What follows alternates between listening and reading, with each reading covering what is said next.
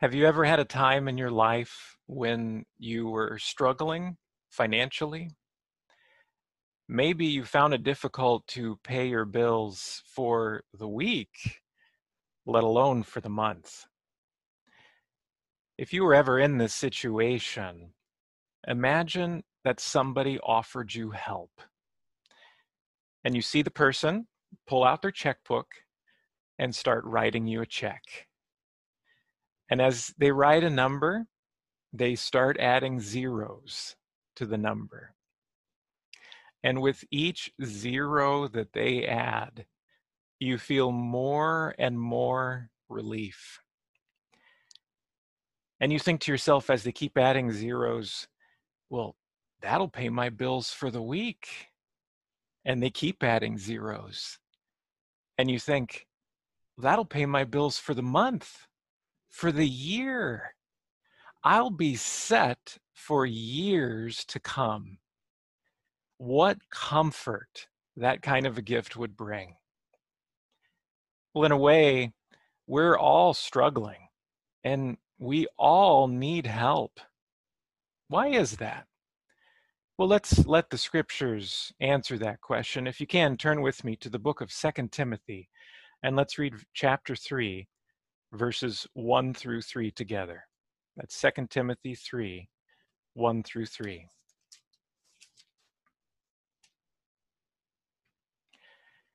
It says there, but know this, that in the last days, critical times, hard to deal with, will be here. For men will be lovers of themselves, lovers of money, boastful, haughty, blasphemers, disobedient to parents, unthankful, disloyal, having no natural affection, not open to any agreement, slanderers, without self control, fierce, without love of goodness. Do we see the attitudes that are described here in the world today? There's no doubt about it. And did you notice how in verse 1 did it describe the times that we're living in? It says these would be critical times, hard to deal with. And certainly that's how our life may be today. And that is why all of us need assistance. We all need help. We're all struggling in one way or another. And yet, by tying into this meeting today, it's like somebody is offering us a large check. What is that gift that we've received? Well, again, let's let the scriptures answer that. Turn with me to the book of Second Corinthians, chapter 1, and let's read verse 3 together. Second Corinthians chapter 1 verse 3. It says, Praised be the God and Father of our Lord Jesus Christ, the Father of tender mercies and the God of all comfort. So it's that last word in this verse that we'll be focusing on today. It's comfort. That's the gift that Jehovah has given us. But who gave us this gift? Well, again, the Bible doesn't leave us in the dark if you look at that verse, it says it's the God and Father of our Lord Jesus Christ, the Father of tender mercies, and the God of all comfort. So it's none other than our Creator, whose name is Jehovah God, that can give us the comfort that we need. And wouldn't it make sense that we would look to our Creator for the comfort that we would need in our life? if you think of it this way, think of a child. When a child sees something scary happen, who's the very first person that they look to? They look around, where's mom? Where's dad? Why? Because they know that their parents are in the best position to offer them the comfort that they need. Well, in the same way, it would make complete sense that we would look to our Creator for the comfort that we need in the difficult lives that we may lead. So today we're going to look at three provisions that Jehovah has given us to offer us comfort in our lives. And with each of these provisions, it's like Jehovah is adding more and more zeros to that check. He's giving us more and more comfort.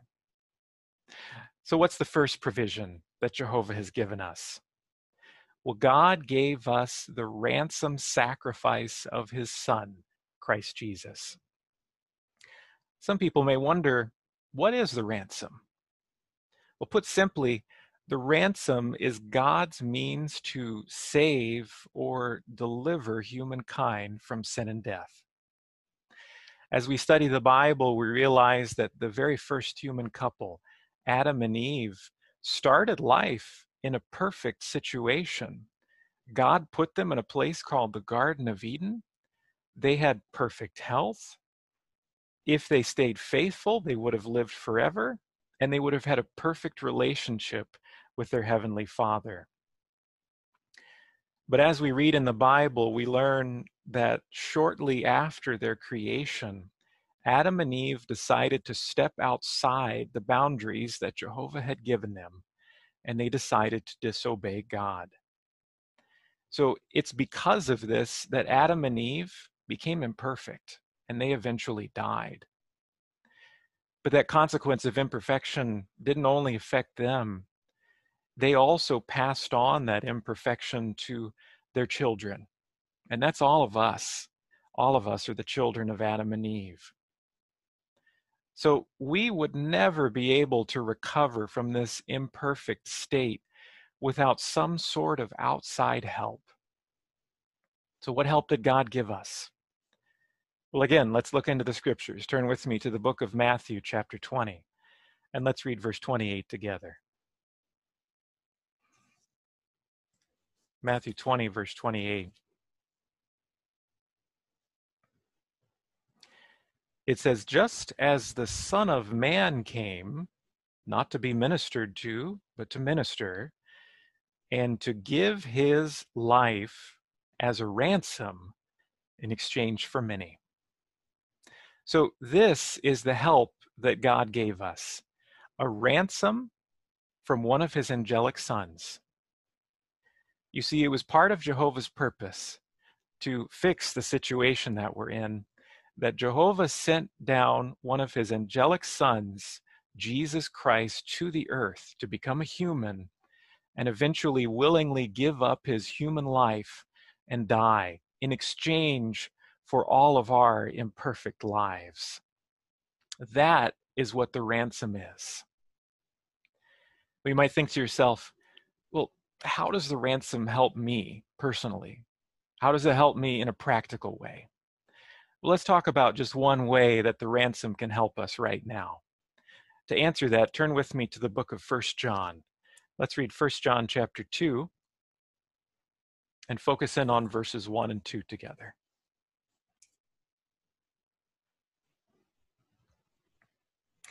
It says, My little children, I am writing you these things so that you may not commit a sin. And yet, if anyone does commit a sin, we have a helper with the Father, Jesus Christ, a righteous one. And he is a propitiatory, propitiatory sacrifice for our sins yet not for ours only, but also for the whole world's. Now, when we first read these verses, they may be a little bit difficult to understand, so let's look at them a little closer here. First of all, if we sin, verse 1 says that we have a helper. Who's that helper? Well, the verse answers that. It says, Jesus Christ is our helper. How does he help us?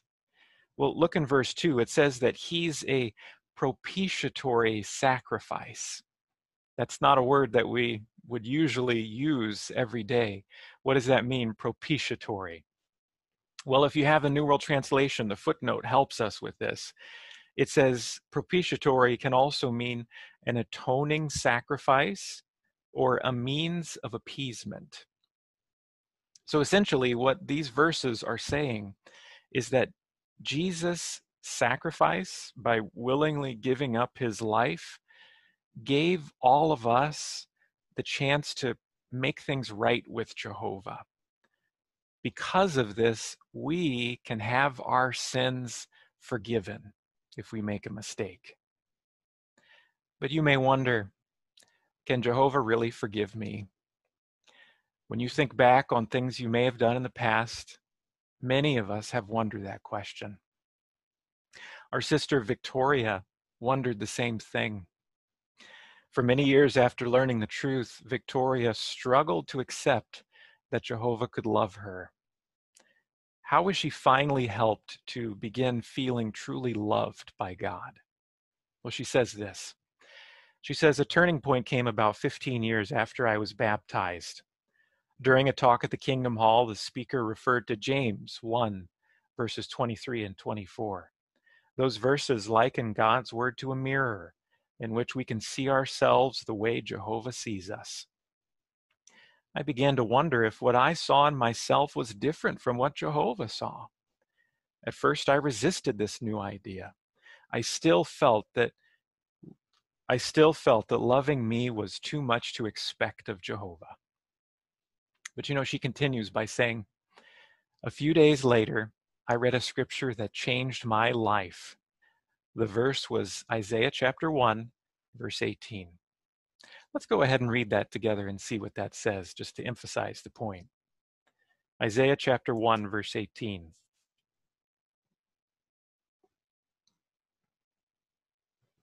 It says, Come now, and let us set matters straight between us, says Jehovah. Though your sins are like scarlet, they will be made as white as snow. Though they are as red as crimson cloth, they will become like wool. After reading this verse, Victoria says, I felt as if Jehovah were speaking to me, saying, Come on, Vicky, let's set matters straight between us. I know you, I know your sins, I know your heart, and I love you. Have you ever felt this way, like Victoria, wondering if Jehovah truly loved you? If so, you're far from alone. But what a comfort to know that through the ransom, sins that seemed as red as scarlet can become as white as snow in Jehovah's eyes. Knowing that Jehovah has forgiven us completely for our mistakes through the ransom can be such a comfort in our lives. So, what did we learn in this section? Well, through the ransom sacrifice of Jesus Christ, it was like Jehovah started writing out that check. He was giving us the beginning of a wonderful gift. Well, what's the second thing that Jehovah has done to give us comfort? To answer that, let's look back in the scriptures in the book of Romans, chapter 15, and let's read verse 4 together. Romans 15, 4. And as we read it, see if you can pick out what this second form of comfort is. It says, Therefore, all the things that were written beforehand were written for our instruction, so that through our endurance and through the comfort from the scriptures, we might have hope. Did you pick it out? What's that second form of comfort? It says it's the comfort from the scriptures. God's written word can give us so much comfort. It can have, help us to have hope and help us to know what's coming in the future. The Bible is full of promises that Jehovah has given us of a time when things will improve. Let's look briefly at just one of those promises and see what we can learn. Turn with me to the book of John, chapter 5, and let's read verses 28 and 29 together.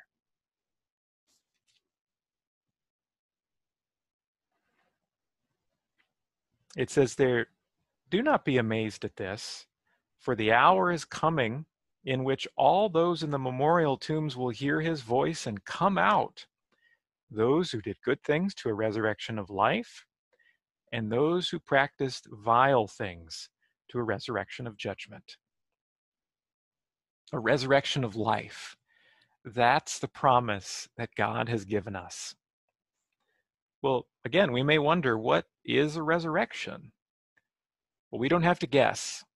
The Bible has given us many different examples of resurrections that have happened in the past. Let's look at just one of these examples and see, first of all, what is a resurrection? And secondly, what can we learn from the account? Turn with me to the book of Luke. Luke chapter 7, verses 11 through 15.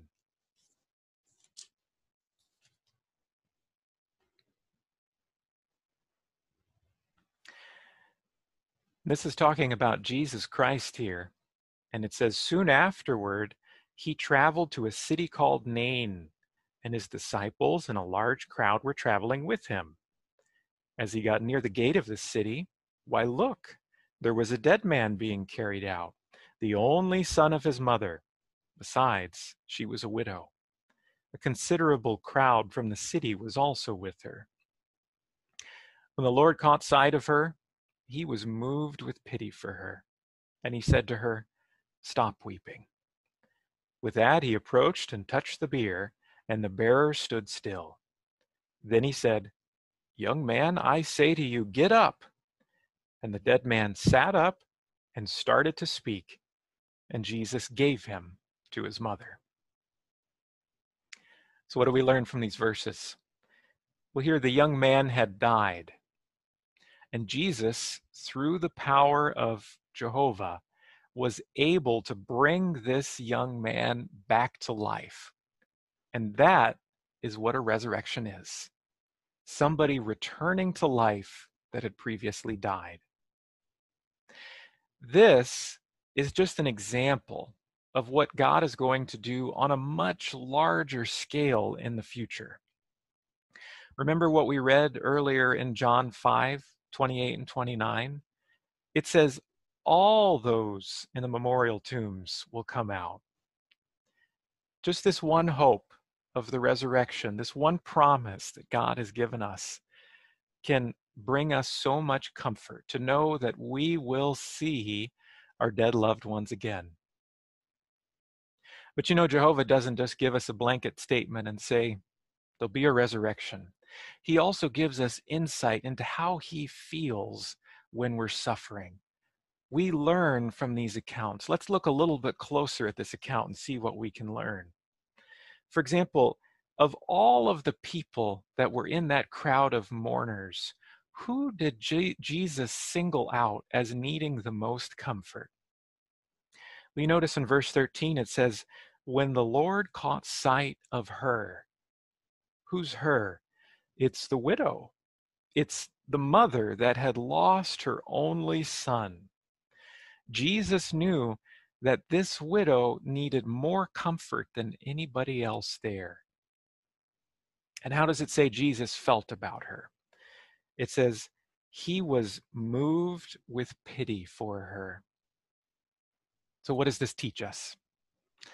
It shows us that Jehovah and Jesus Christ notice if you're going through difficulties. They notice if you're going through hardships and they feel pity for you. They want to help you and they want you to have a hope for the future. And this resurrection hope, as we said, is just one promise for the future that Jehovah has given us. The Bible gives us many other promises as well. So, how do we learn more? About these promises. One way to do it is by studying the Bible regularly. Build your faith in God's promises and read the Bible on a daily basis. Meditate on the scriptures. If we do this, it's again like Jehovah has added more zeros to that check. Well, what's the third way that Jehovah helps us? Let's look into the scriptures again. If you can, turn over to Luke chapter 11, over just a few pages from where we were before. Luke chapter 11, and let's read verse 13 together.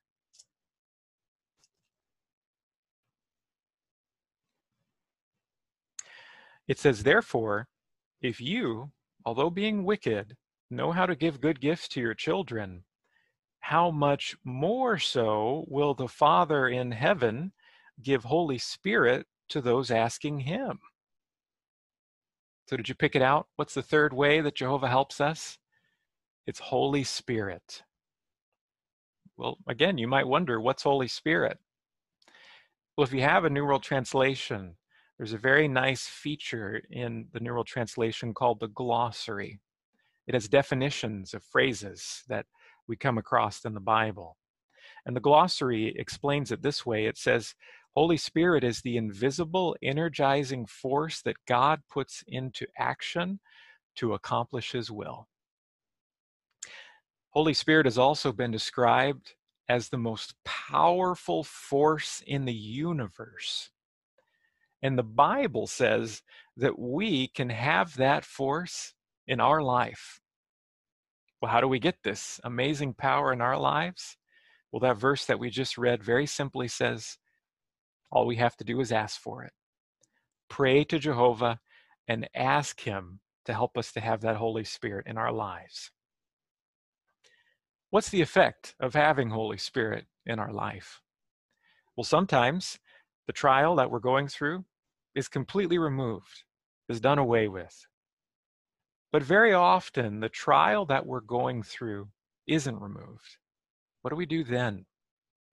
Well, to answer that, let's look in the book of Second Corinthians. Second Corinthians chapter 4, and let's read verses 7 through 10. See how Holy Spirit can help us in those cases.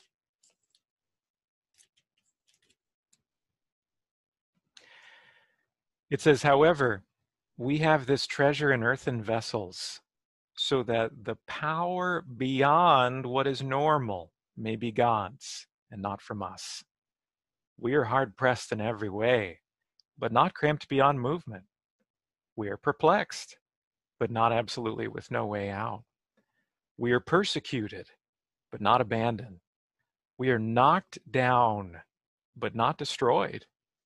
Always we endure in our body the death dealing treatment that Jesus suffered, that the life of Jesus may also be made manifest in our body. So, right there in the very beginning of that reading in verse 7, we learn that Jehovah's Holy Spirit can help us to have a special kind of power. It says, the power beyond what normally may be our own power. This power, having Holy Spirit in our lives, can help us to endure our problems now and to keep the big picture in mind. Holy Spirit helps us to remember that the end of all of our problems is just on the horizon. You may wonder, though, how far away is the horizon? Imagine that you were in a boat out on the ocean and you look way off in the distance and you see the horizon. How far away do you think that is? Maybe 25 miles? Maybe 50 miles? Maybe 100 miles away? Well, actually, if you were on a boat just a few feet off the ocean, looking out at the horizon, that would only be about 4.4 miles away. It's not that far. So, in the same way, Holy Spirit helps us to have Jehovah's viewpoint on how close the end of all of our problems really is. We're nearly there. It's just on the horizon. So keep praying for Holy Spirit in your life. Keep enduring and build your faith in the God of all comfort. But imagine that we were in the situation where we were struggling financially and somebody gave us that very large check. Now, we could just keep it for ourselves but wouldn't it be better if we could help other people out as well with the gift? Really, that's what we should do with the gifts that we've received from Jehovah.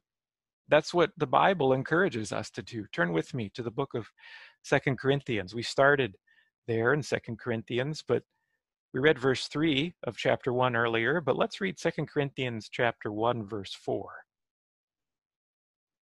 Of course, verse 3 refers to the God of all comfort, and verse 4 says, Who comforts us in all our trials, so that we may be able to comfort others in any sort of trial with the comfort that we receive from God.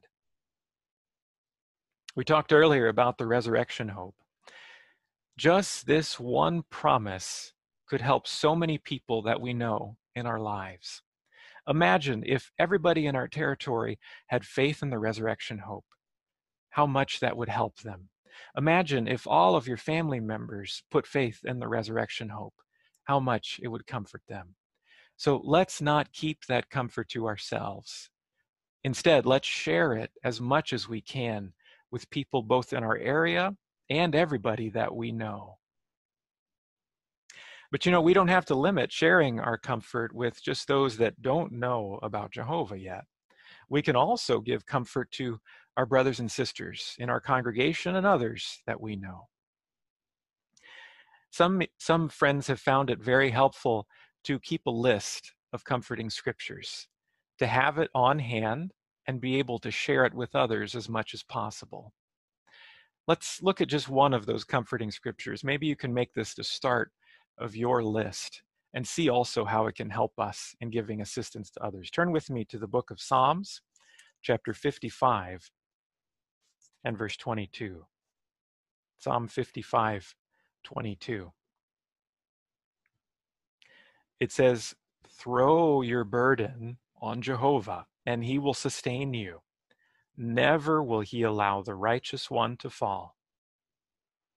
What a comforting scripture. What do we learn from this verse? Well, sometimes our problems seem so overwhelming, we don't know what to do.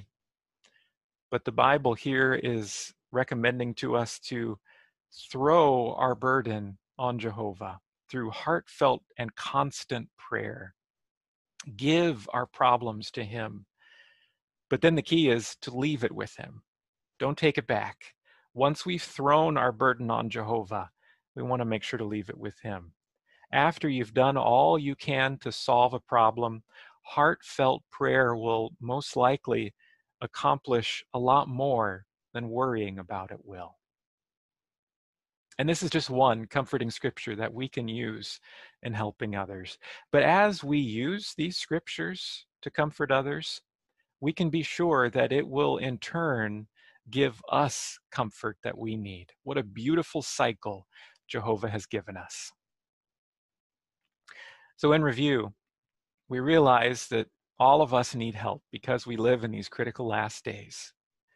We learn that Jehovah is the only one who can really give us the help that we need. We talked about three ways that Jehovah comforts us. Do you remember what they are? The first way, we discussed the ransom sacrifice of Jesus Christ. This allows us to have a good conscience now, to have our sins forgiven, and also to have a hope for the future. The second way that we discussed was through the Bible, through God's Word. The Bible gives us so many wonderful promises for the future. We discussed in detail just one of those the resurrection hope. The third way that Jehovah helps us is through his Holy Spirit, the most powerful force in the universe that helps us to endure difficult situations now and to have perspective. Remember, the end of all of our problems is just on the horizon, and that's not that far away. Well, if we make good use of the gifts that Jehovah has given us, we can feel the same as the Apostle Paul did. Notice what he was inspired to say back in the book of Second Corinthians, chapter 4. And let's read verses 16 through 18 together. And let's try to make these words our own. Second Corinthians chapter 4, 16 through 18, it says, Therefore, we do not give up. But even if the man we are outside is wasting away, certainly the man we are inside is being renewed from day to day. For though the tribulation is momentary and light, it works out for us a glory that is of more and more surpassing greatness and is everlasting.